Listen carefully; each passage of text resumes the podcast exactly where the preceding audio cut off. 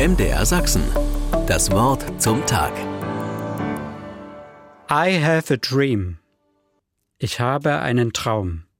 Vor fast genau 60 Jahren im Sommer 1963 hielt Martin Luther King vor dem Lincoln Memorial in Washington, D.C. seine wohl berühmteste Rede.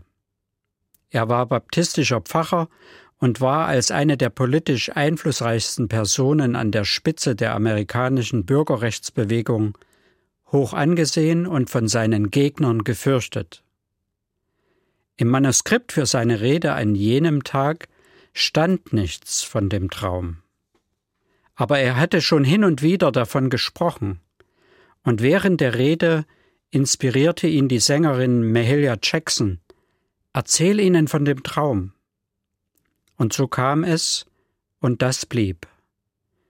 Die letzte Passage seiner Rede, die den Traum ausmalt, wie seine Kinder einmal leben werden, wenn die politischen Versprechen und die biblischen Verheißungen wahr werden, wie Ungleichheit und Rassismus überwunden werden, sind bis heute tief bewegend.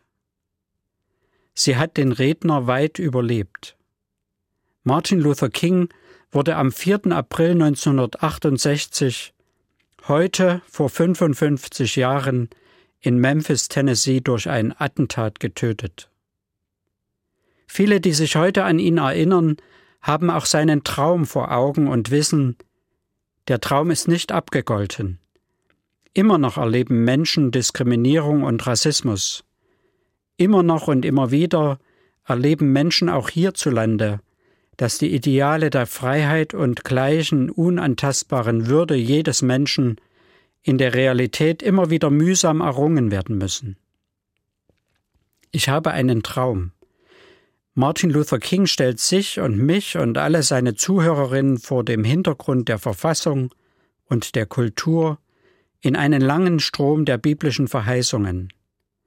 Alle Täler sollen erhöht und alle Berge erniedrigt werden, Gottes Geschichte ist noch nicht am Ziel, wenn der Gerechte getötet und das Leben seiner Kinder mit Füßen getreten wird. Aber auch im Leiden an der Gegenwart gilt Gottes Versprechen. Es gibt Halt und Trost, auch über den Tod hinaus. MDR Sachsen. Das Wort zum Tag.